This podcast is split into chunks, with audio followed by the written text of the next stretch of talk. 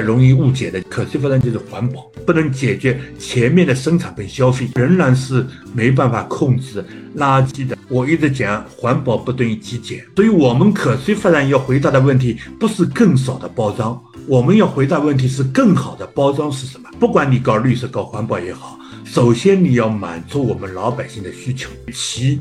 呃，共享单车是一种满足大家时尚跟消费心理行为，带动环保。那么，共享单车的最大问题是用现行经济的思维，哎，在搞共享。大家好呀，今天我们非常非常荣幸邀请到了朱大建老师，他是同济大学经济管理学院教授、可持续发展与管理研究所所长。我们欢迎朱老师来这边，那可以麻烦我们朱老师做个简单的关于自己和工作的一个介绍吗？呃，大家好，我叫朱大建，我是在这个同济大学经济与管理学院从事教学和研究工作。那么我的研究领域呢，这个主要是可持续发展与管理。呃，当然细化一点呢，就是包括我们的这个呃企业可持续发展啊、循环经济和这个双碳目标啊、联合国的可持续发展战略，大概是这样一些内容。今天讨论这个话题呢，凑巧正好二零二二年是国际上可持续发展提出来三十周年，看看大家愿意讨论点什么问题。好的，谢谢朱老师。那最开始也你也说这是一个三十周年这样一个时间点嘛？那可能你可以分享一下你过去这几十年的一个研究的经历有什么变化吗？我大概也就有有二十多年的时间了。那个我记得有一次正好参加一个循环派的一个会议，这个王石也参加了。王石说他喜欢绿色方面的东西啊，已经有十几年了。然后我开口我说我都二十几年了，大家笑起来了。实际上，这个也是慢慢走过来的。刚才我说，可持续发展在国际上提呢，如果最早提出来就是一九九二年。那么现在很著名的说，这是联合国在巴西的那个里约热热内卢啊开了个会，然后全世界呢开始认同这个可持续发展了。所以今天我们把它连在一起，就是从一九九二年到现在到那个二零二二年。那么我自己是怎么样开始感兴趣研究呢？因为这个原来我不是这一块的。那么实际上是因为跟我九四九五年我到澳大利亚墨尔本大学去做高级访问学者有点关系。在墨尔本的时候，我喜欢到他的政府啊这里边去，呃看看走走。那么大家知道墨尔本在国际上有一个雅称，它被认为是。呃，是联合国给他认为是世界上最宜居的城市之一，那 one of the least livable city in the world。那么当时我就非常感兴趣，是什么样的理论呢？指导墨尔本在建设它的宜居城市。那跑到城政府里边呢，一看，他他说他们研究城市的理论就叫可持续发展。所以那个当时国内还没，基本上国内还不太知道，因为刚才我说一九九二年是那个世界上大家。各国家认同可持续发展的一个开始，那么中国国内呢还不太清楚。虽然小范围的这个学术研究已经开始关注了，但是呃不知道。那么我我当时也是第一次知道，我只知道国内有个叫法叫持续发展，英文里面讲的是连续的发展。然后我想这个可持续发展这个它的英文是 sustainable，到底跟持续是什么关系？后来看是不一样的。所以，那个在墨尔本的后半段时间，我就开始收集这方面资料，写文章了。写文章以后回到国内呢，我马上最快时间当年就发了一篇文章。所以从那时候开始呢，连续不断的那个开始搞下来。对中国非常关键是什么呢？因为我们猎人正好是改革开放以后过来的，当时讲一一九九二年是那个邓小平讲发展适应道理啊，我们都在琢磨到底什么叫发展。那个发展到底内涵是什么？那么，所以当时我对我的一个激情就是：哎，可持续发展可以回答这个什么是发展的问题，什么样的发展才是好的发展？所以就从那时候开始连下来。那么连下来到现在呢，大概说我大概是那个从一个粗线条到。清晰的各个领域，到再到现在整合，大概有个正反合的有三个阶段了。最早时候呢，作为宏观角度研究可持续发展是什么？那么九八年以后呢，开始说，哎，要把它落地的话呢，最关注的是要是什么？后来就正好跟政府一起到德国，那么后来这个知道德国那时候开始在搞废弃物处理呀，那个包装啊这些问题，那么当时回来就赶紧写了一个循环经济的文章。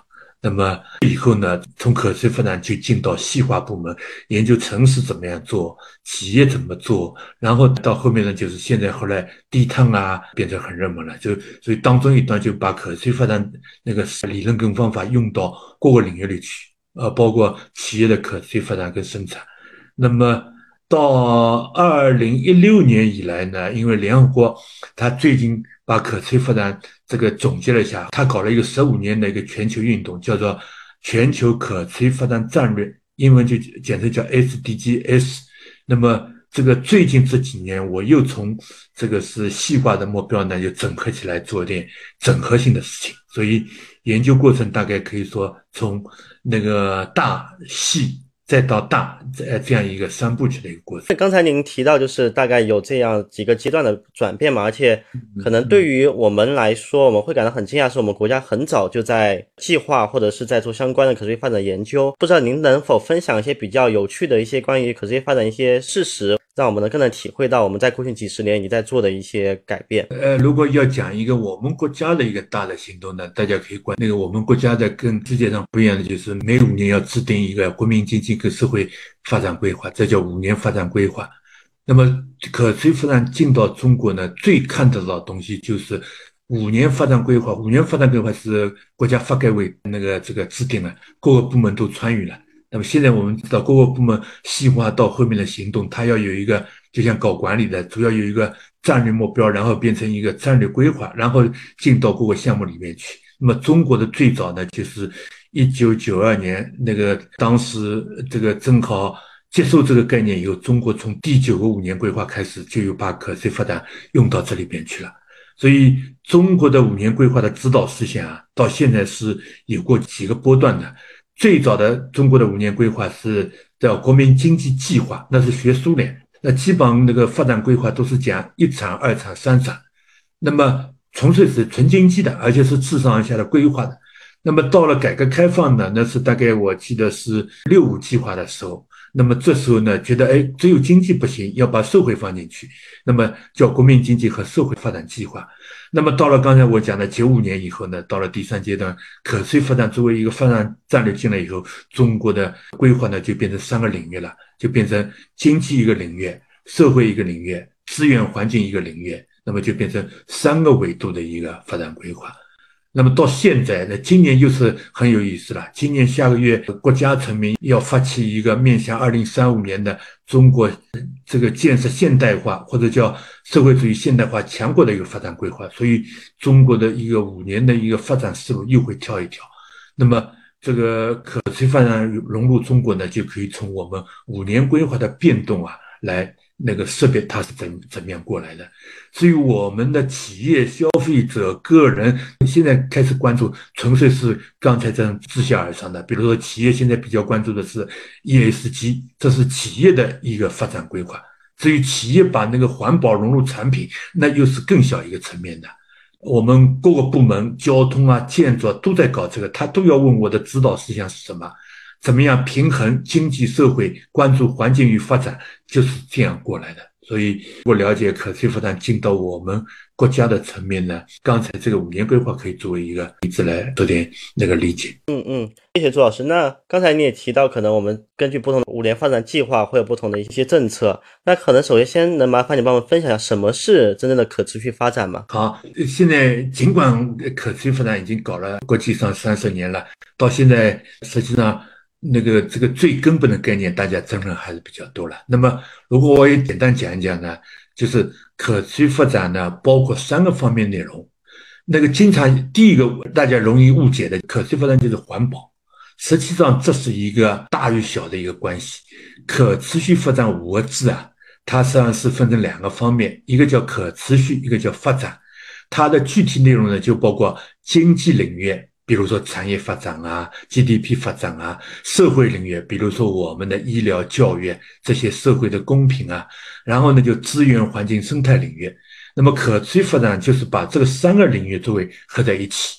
所以我们可以看出，把可持续发展当然五个字分解成两个方面，可持续呢就指的资源环境可以承受的，发展呢就是经济社会发展水平要有提高的。那么把这两个两两组合起来，你会发现有四种组合，一种是可持续的发展，这就是一种经济社会发展是资源环境可以承受的。那么第二种呢是可持续的不发展。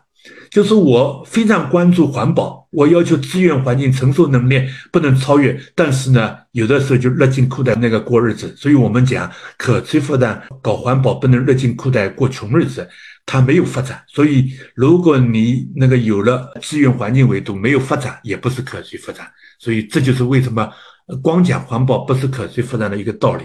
那么第三种呢，它是那个发展了，但是不可持续。比如我们中国过去几十年，那个我们 GDP 的增长呢，跟环境跟社会呢是不平衡的，所以那个这个增长很高，那个但是它的平衡性啊，三者的维度的协调性比较差，所以我这是一种不可持续的一种经济社会发展。当然，最差的一种是既不可持续又不发展，就是不可持续的。不发展，那么所以把可持续跟发展这五个字，英文里面是 sustainable development，可以两两组合组成四种类型，那可以区别成四种不同的理念。我这个讲清楚了，大家去对一对。你平时对可持续发展如果理解成就是环保，那可能你就是那个可持续的不发展的这种思想，可能你要注意区别了。那么，如果你讲发发展，但是没有环保，那你是有发展不可持续。那么，这就是可持续发展里面的一个误区，大的误区。还有个大的误区呢，大家认为只要资源环境节约了就是可持续发展，这又涉及到一个非常有趣的话题。待会我们如果讲到这个我们消费啊，跟企业生产的时候，就会发现一个有趣的问题。那个理论上我们把它叫做反弹效应。比如说，我们大家说我节约一点总是环保的。但是我今天要讲，光节约一点点，只有效率改进啊，那是实际上跟可持续发展那个还完全没有太大关系。比如说我们开车子，大家说我要绿色行为，我就买大排量的汽车，变成买小排量的。大排量就是，比如说开一百公里，我烧十升油。现在我环保了，我买的是那个小排量的，开一百公里我只要烧五升油、六升油。那么我一百公里就省油了，这个通常大家都毫不疑问这是环保的。但是我今天要跟你讲，这样一种简单的效率改进啊，实际上它那个可能会导致一个更大的一个反弹。什么意思呢？大家都知道，大排量的汽车变成小排量的时候，它当然是省钱了。省钱的结果呢，是买汽车的人更多了，更多的以后结果是单个小汽车看起来是绿色环保了。但是更多的人乘上这个单个小汽车，那么结果导致的消费量就更多了。如果我这个讲清楚了，你就明白中国的技术进步一直在向绿色迈进的。但是中国的小汽车越来越多，中国的烧油跟二氧化碳越来越多，就是这么个道理。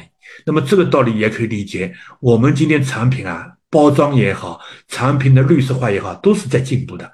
但是为什么我们的垃圾、我们的废弃物那么多呢？这就是因为那个单位一个微观层面的技术改进不能解决宏观的一个整体效应问题。所以可持续发展如果深入理解，你会发现要精准的把握，真正去做，还有许多误区要把它打掉。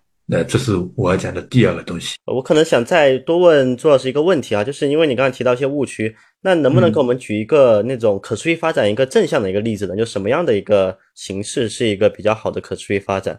好，那我比如说刚才我举到那个大排量、小排量，那么什么样是可持续发展的交通行为呢？你可以有好几种啊，比如说我要出行，我可以骑自行车，我可以骑共享单车，我可以步行，我可以自己开车，我可以这个是坐网约车共享，要类似这些，也可以坐地铁。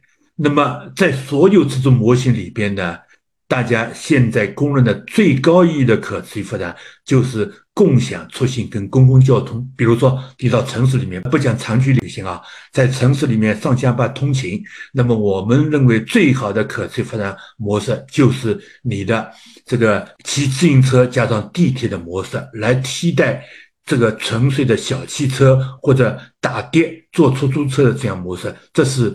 总体上、总量上，那不管是微观上还是宏观上，它能够最节省能源和效率，同时又能够满足我们出行的需求的一种行为。那么在交通里边，它满足我们的出行行为，就是我们就讲的效用。效用就是你从 A 点到 B 点，你能不能顺利到达那个，这是发展的要求。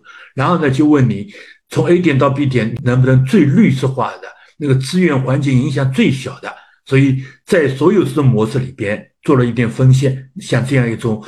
公共交通加上共享出行的模式是城市内部出行的最好的模式。好的，谢谢朱老师。呃，刚才你提到可持续发展之后，我们是有一个框架和一个分析的模型，是从循环经济的角度来分析。呃，能麻烦你帮我们介绍一下吗？这个我们就可以细化到讨论到循环经济。刚才讲可持续发展是大的指导思想了。经常有人问朱老师，你搞可持续发展到底研究什么？我经常说，可持续发展不是一个具体的领域，可持续发展实际上是一种理论跟方法。那么你要用到企业、用到消费者里边去呢，就用到各个具体行为，那么就要讨论循环经济这样的。那么以循环经济可持续发展用到我们的那个生产跟消费里边，我们就发现有这样一种呃重要的一个革命。传统的生产跟消费啊，我们都把它叫做线性的。这个是是什么意思呢？企业生产一个产品，它按照它的整个的供应物质流的过程呢，它是一个。单通道的线型的一个过程，把它全生命周期来分析啊，它是到自然界开采资源，比如说一个一次性的塑料杯，那么它最早是来自于石油开采，然后呢，把它这边提炼成塑料，塑料以后作为原始材料，把它压制成为一个塑料瓶，通过这个流通部门把它到商店，商店我们买了一次性的饮用水，那么。这个三下两下就喝完了，喝完以后你塑料瓶你就扔掉了，扔掉以后最后的物质流呢就进到现在我们就是垃圾处理啊，去填埋、去焚烧的这个过程了。所以这样从摇篮，就是说它的生产的原始资料的开始阶段的摇篮阶段，经过当中 N 个环节，到最后那个埋葬就坟墓，我们就说从摇篮到坟墓。那么这样从摇篮到坟墓呢，完全是最后的物质流呢就进到现在我们就是垃圾处理啊，去填埋、去焚烧的这个过程了。那么这样从摇篮到坟墓呢，完全是这个影响资源环境的，因为这个生产过程基本上是做减法。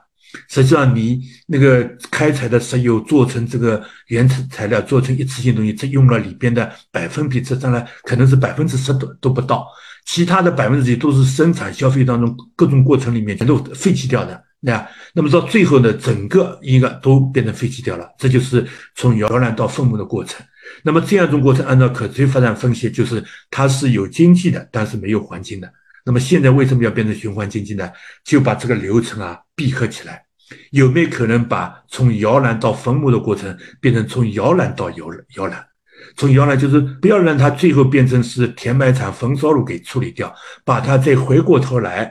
变成一个进到我们的物质流里边，形成个闭环。这个闭环呢，就变成了从摇篮到摇篮的一个生命过程。我们就把就叫循环经济。那么这样呢？一方面可以满足我们的生产跟消费，另外一方面呢，控制了两头，一头是资源的开采，另外一头就是废弃物垃圾的一个排放，让它闭路的。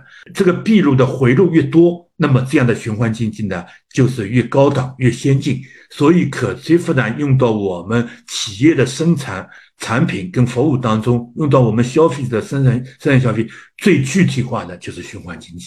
但是所以，那个循环经济是可持续发展的一种操作化的表现。我特别强调，不要把可持续发展等同于环保，不要等同于循环经济，因为社会上现在这种概念很多，很容易混在一起，一锅煮，那么就搞不清楚了。那个，我希望刚才这样解释能帮我们大家那个听懂。谢谢朱老师。然后，针对循环经济，其实有几个可能大家常见的误区嘛，想听听呃你的一个想法。一个是说，循环经济是不是其实就是回收垃圾这样一个垃圾经济？对，这是一个最大误区。那么刚才我举个例子，这样我没有展开了。刚才我说一次性塑料杯，我把它扔掉了，扔掉了以后呢，就填埋焚烧。现在我们搞垃圾回收呢。就要求分类，分类里面就把那个一次性的塑料啊、纸啊、金属分出来，分出来以后就进入可以回收利用，英文词用 recycle。所以现在有人说循环经济就是回收经济，或者叫垃圾经济专门处理。那么这个对循环经济理解呢，只能说是这理解了一点点，没有全部。因为循环这个它的 recycle 呢是循环里边的一个环节，而不是全部环节。如果我们停留在这个回收经济里边呢，会发现你仍然没办法解决大量垃圾产生问题，因为你这在末端，对吧？你在塑料瓶扔掉的时候，你把它捡回来，你捡回来的时候你处理，虽然是少了一个到填埋焚烧炉的这个一个环节，但是呢，前面的不断的生产跟消费啊，仍然没改动。它前面仍然是现行经济的，只不过你在最后的时候呢，你去加了一个回收的环节。所以现在真正的循环经济啊，它的概念叫做从设计的开始，就是我在设计产品制造的时候就想到它用完以后如何循环，对吧？它的目的不是去处理垃圾，它的目的是要减少或者避免垃圾。那么这样思路它就不一样了。它在设计的时候就想，哎呦。这个一次性的东西如果去处理，那么这种处理，你这个塑料东西几百年都难以降解，又需要耗能源，我能够有什么把它替代吧？那么有人就想了，用可降解的生物质料去作为一次性的包装。有人又认为是不是纸质可以比较好？有人认为是不是我这个包装啊可以变成反复利用的？我不要用这种一次性的。那个不可耐用的消费性做包装，能不能变成一种？你像我们用的可以那个不锈钢的这个杯子啊，来替代这种东西，可以反复使用的。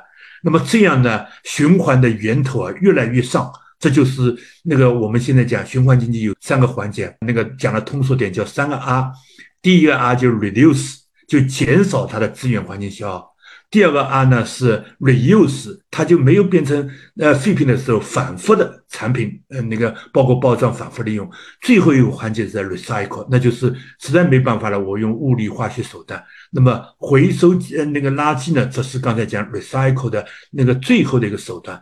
它的一个手球们的行为不能解决前面的生产跟消费，所以它仍然是没办法控制垃圾的产生量增加的。只不过那个少去填埋场，而去了那个回收利用的地方。我们现在搞的循环经济，要从源头每个环节做循环，把它闭路起来。所以循环经济有许多环，它的越靠近产品的那个环圈子越小，它的循环的效益就越高，它的环保跟经济性也就越高。这是循环经济跟回收经济跟那个垃圾处理的那个不同的区别。嗯嗯，刚刚你提到有三个 R 嘛，但我们会发现，可能现在市面上大部分，比如说企业，它主要都还在做 recycle 这个循环，但它还没有到前面。那你怎么是看这样一个现实的状况呢？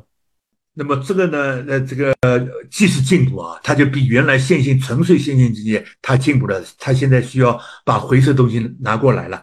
但是呢，这种进步还是，所以尽管可持续发展讲了三十年，实际上它的道路仍然是非常漫长的。那么比较好的是，前面我们聊了，最近一个月里边，我参加企业的讨论这个绿色就有好几个了。一次是跟他们那个理想家讨论绿色设计怎么样在设计产品的时候，那都是一些跨国公司有名的那些时尚公司。那么上个礼拜呢，我参加了一个芬兰的一个包装产品，它叫普乐。那个麦当劳啊、肯德基啊、斯大巴克这样的咖啡的所有的一次性包都是他们做的。那么我们就讨论这些问题。他们这样一些领军企业已经不断的这个从 recycle 进到 reduce 跟这个全过程的。当然，大多数企业都还是停留在回收垃圾就是代表循环经济的阶段，所以还有更长的道路要走。所以做这样的节目，我们觉得如果有点社会价值的，就希望。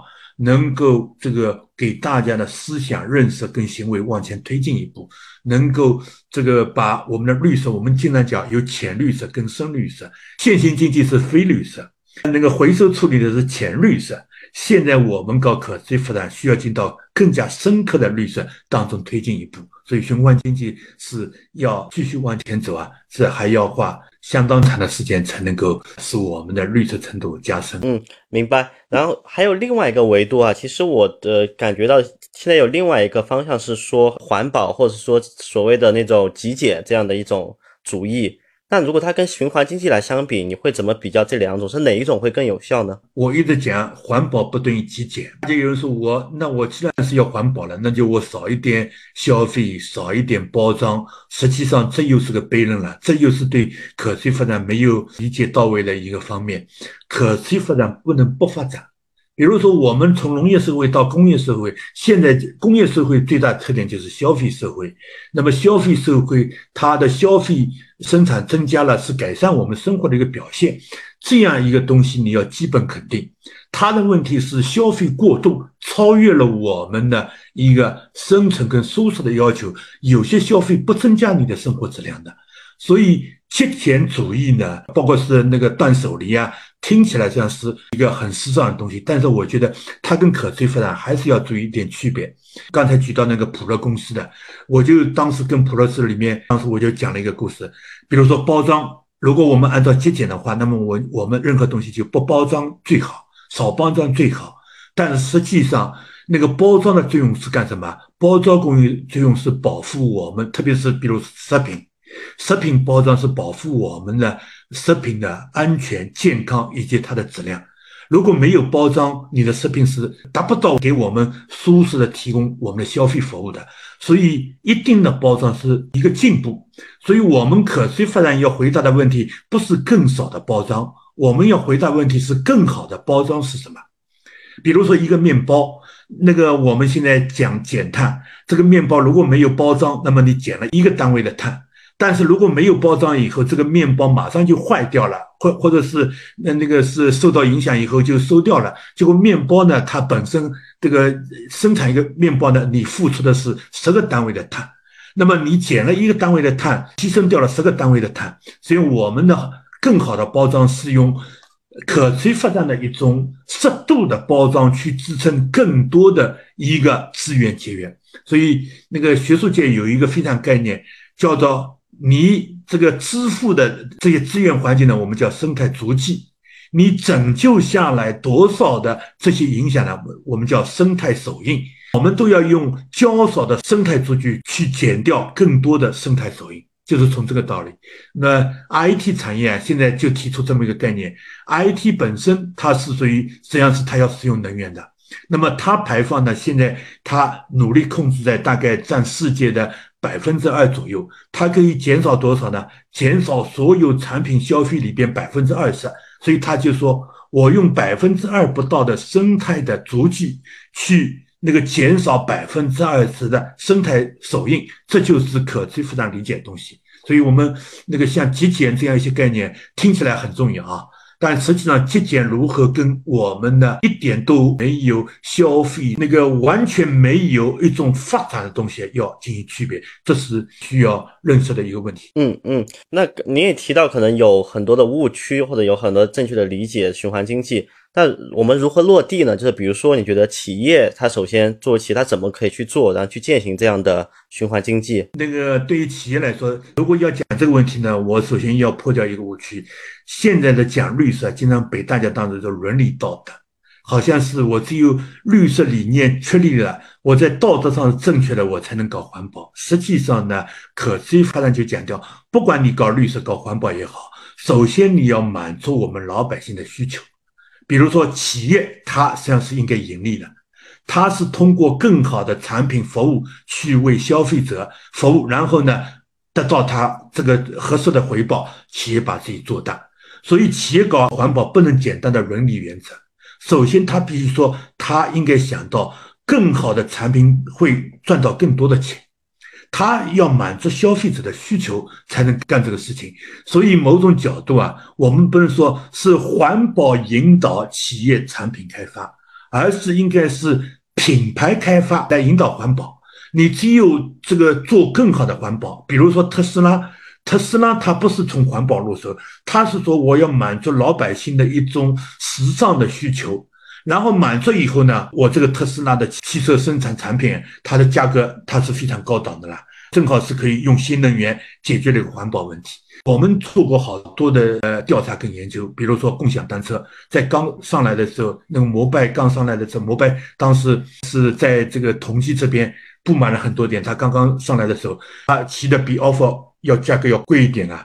但是那个许多大学生为什么喜欢摩拜？他说摩拜比较时尚，很拉风。所以那个我的两个博士生做调研的时候发现，并不是因为骑。呃，共享单车是出于绿色概念，而是因为这样一种满足大家时尚跟消费心理行为，使它带到，哎，我又可以带动环保，那这是一个操作性的一个基本行为。所以跟企业生产也一样，循环经济要落到企业，现在许多企业都已经在主动的干，不是因为那个法律在推动干，因为他发现循环经济是有利可图的，是有钱可以挣的。因为循环经济把整个的物质链闭合以后呢，它前面省掉了原材料，后面省掉了废弃物处理的本钱，所以他把这笔钱拿过来开发更加耐用的产品以后，他经过这样一种全生命周期分析以后，他发现是属于那个减少成本、那个增加收益的。那么消费者道理也是一样道理，那个消费者我待会再展开。所以企业现在是那个了解循环经济的激情。不是因为我为环保而环保，而是因为这是它的一个新的挣钱的一个蓝海。那么在同行里边，他如果能够提前开始的时候，他可能要投进去成本，但是他发现，在整个的长周期的过程当中，这种成本对他占领制高点是非常有帮助的。从长期来说，是它是盈利的，正是因为企业的这种本性在推动大搞环保。所以循环经济为什么会呃进入企业？最关键的是，它可以带来更多的经济机会。刚才您也提到那个共享单车嘛，我们也呃见证了共享单车从兴起，然后巅峰时期的，就是说这种有点浪费的这样一个行为。那你觉得中间是有什么环节造成了这样的改变呢？共享单车是六年那个开始起步的，我跟他们三个创始人那个是有点接触。那么到一八年的时候，它变成一个自行车垃圾，就完成了一个波段。现在当然是这个老的二轮摩拜都没有了，现在变成新的那个三个共享单车了。当然仍然问题在。那么共享单车的最大问题是用现行经济的思维呃在搞共享单车。共享单车本来是应该是一个共享，它的共享体现在什么呢？他就说，本来我是造自行车的，但是现在我不卖自行车了，我不卖自行车，我卖的是骑行的服务。所以，呃，循环经济里边的最高点就是不卖产品，卖服务。这个道理就是，我这个产品通过共享不断的周转，就降低了产品本身的物质流的流动，但是我提高了服务的一个效用。这是共享单车发现发明的一个初心。原来的摩拜，哎，他们几个创始人，包括王晓峰啊、胡薇薇啊，都是这样的想法的。但是后来上市以后呢，变成一个所谓的风投的一个风口，那个金融资本啊都扑过来了，因为他发现这里边那个流量增大是有帮助的。那么 offer 呢，当时他自行车设计根本不是按照共享单车来设计的，因为摩拜按照这个设计，它是用飞机的材料。建的都是属于耐用品，因为它要二十四小时在外边日晒雨淋都要经得起磨损的啦。那么 off 呢，原来这是一个普通自行车，它在北京大学校园里边给大学生用的。那么后来看到，哎，共享单车这个东西，这个是是一个商业机会，他就拼命也干这个事情了。但是他自己没有设计新的自行车，他就把原来的我们家用的自行车这种模型拿过来了。那么这种呃模型拿过来，就本来它就不是共享单车的那种产品，它非常容易破损的。他觉得它比摩拜呃便宜，他二三百块就买过来了。那么这样一来呢，共享单车后来就因为风投资本的一个铺路，他们就走入了共享共享。本来是应该投入一定量以后就不要再投入了，不断的提供单车的一个呃流通量，来一个单车它的流通越多，那么它的。那个收益就越高，应该是一定的量。那么开始的投入一定量是需要的，但是后来风投一来以后呢，就走走邪路了。两个呃，包括后来的其他的共享单车，就拼命去那个占区我们的城市里边，就拼命拼命投入自行车，越投越多。然后呢，比比拼成本便宜，那么垃圾车也越来越多。然后垃圾车多了以后呢，不回收，所以它三个环节：一个在实际制造的时候不耐用了；第二个。它不是共享了，而变成拼命投放了。第三个坏了以后，它扔掉就算，那就变成失漏而为，那就是现行经济。所以我就讲，共享单车的失败是因为用现行经济的思维去处理这种共享单车的新事物。那么这就是一六年到一八年的第一波周期。那么现在这是新的一波周期。呃，我们可以关注到，他们政府调控也好，我们投入量也好，它在是提高它的周转率也好，都有进步。那当然，现在那个存在的问题还很多，比如现在它那个运维里边的投入量不够，那个现在大家拼命，这个是有第三方去抓拼命，这又是出现了新问题。但是总体上，我有一个基本观点：共享单车是一种。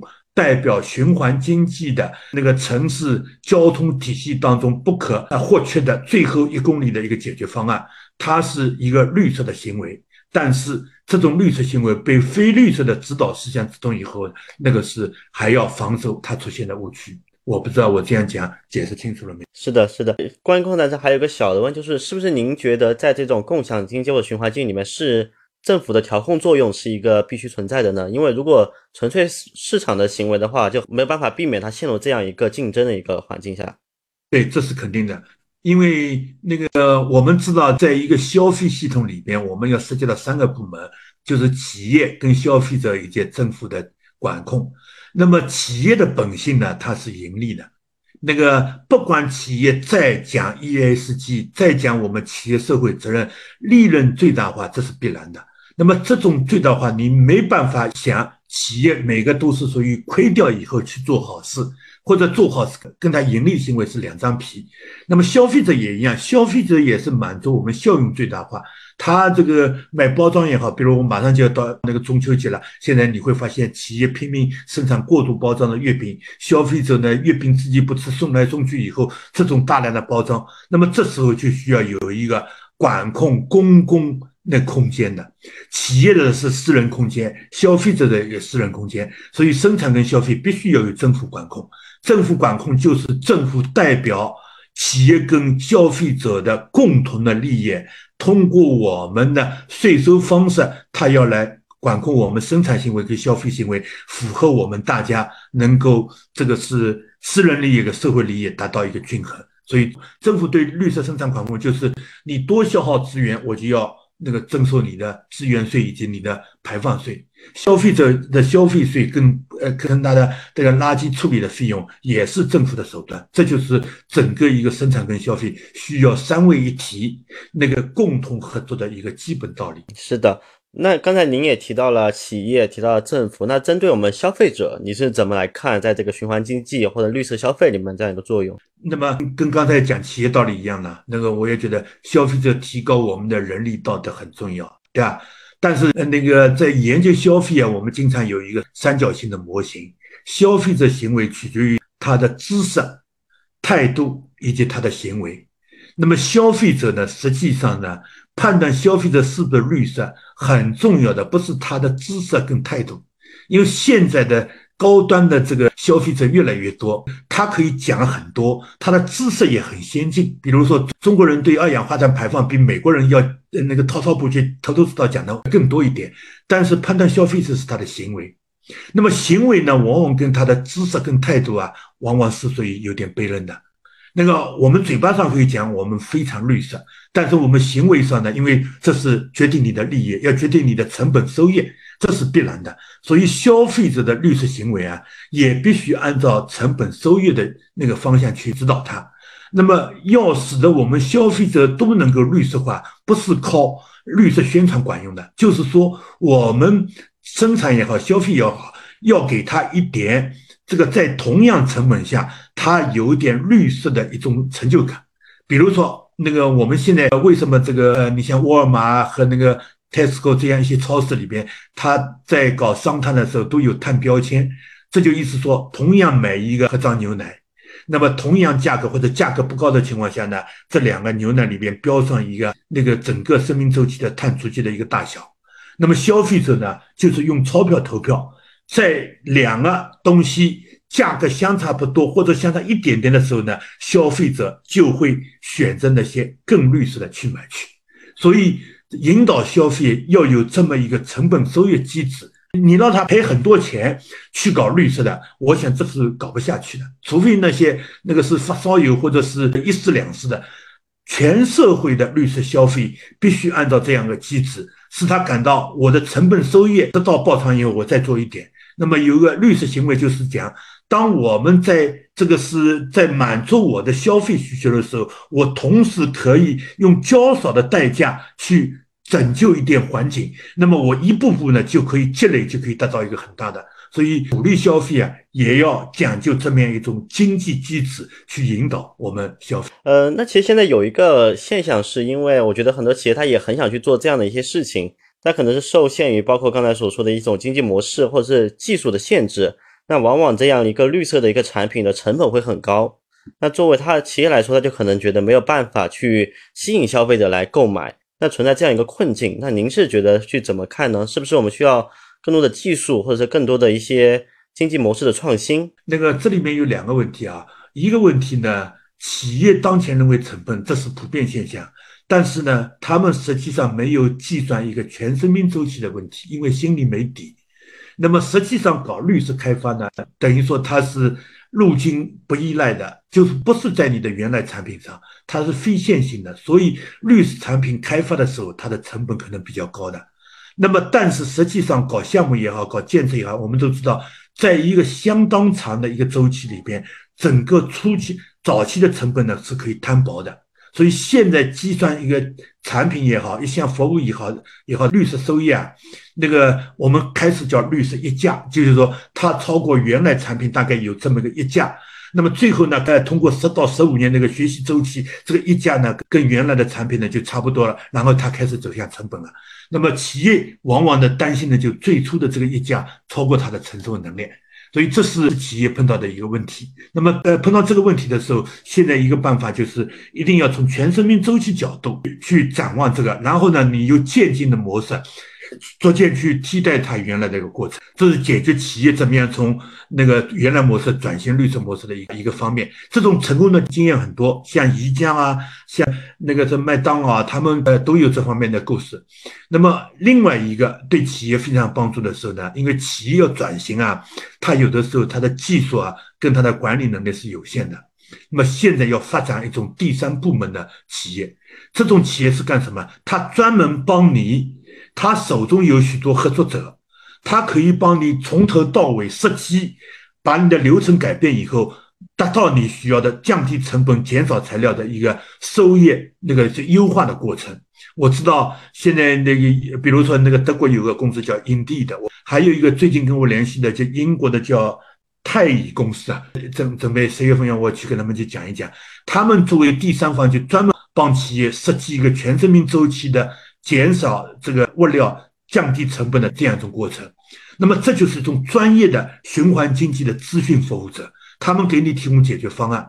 我上次听那个太乙公司介绍，像那个无印良品啊，他们这些商店里面卖的东西啊，都不是他们自己设计生产的，他们把他的意图交给第三方，第三方给他。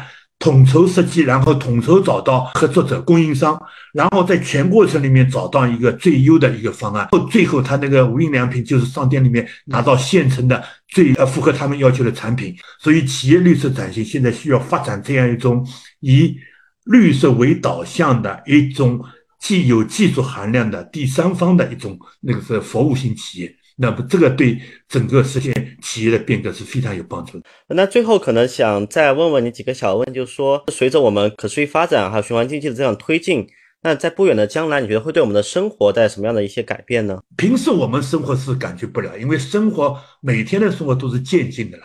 但是如果你放上十年、二十年一个尺度啊，你会发现有个突然的一个上台阶，有个大变革了。所以那个质变都是来自于量变。那么现在再回过头去看看十年以前的，那现在已经非常棒了。你比如说以我个人为例啊，我是这个零七年时候买了第一辆车，现在换了第二辆车了。那那时候买车当然是希望开车了，但实际上这个这几年下来，我每年开车的累计的那个的里程数啊，都不到五千公里，大多数时间都是没有用的。哎呀，为什么呢？我越来越感觉到，我如果到市里面开会，我到学校去，我坐地铁、步行啊，反而更加好。开车本来是为了方便，现在发现这个短程的开车，一方面路堵，另外一方面两头停车都是个麻烦。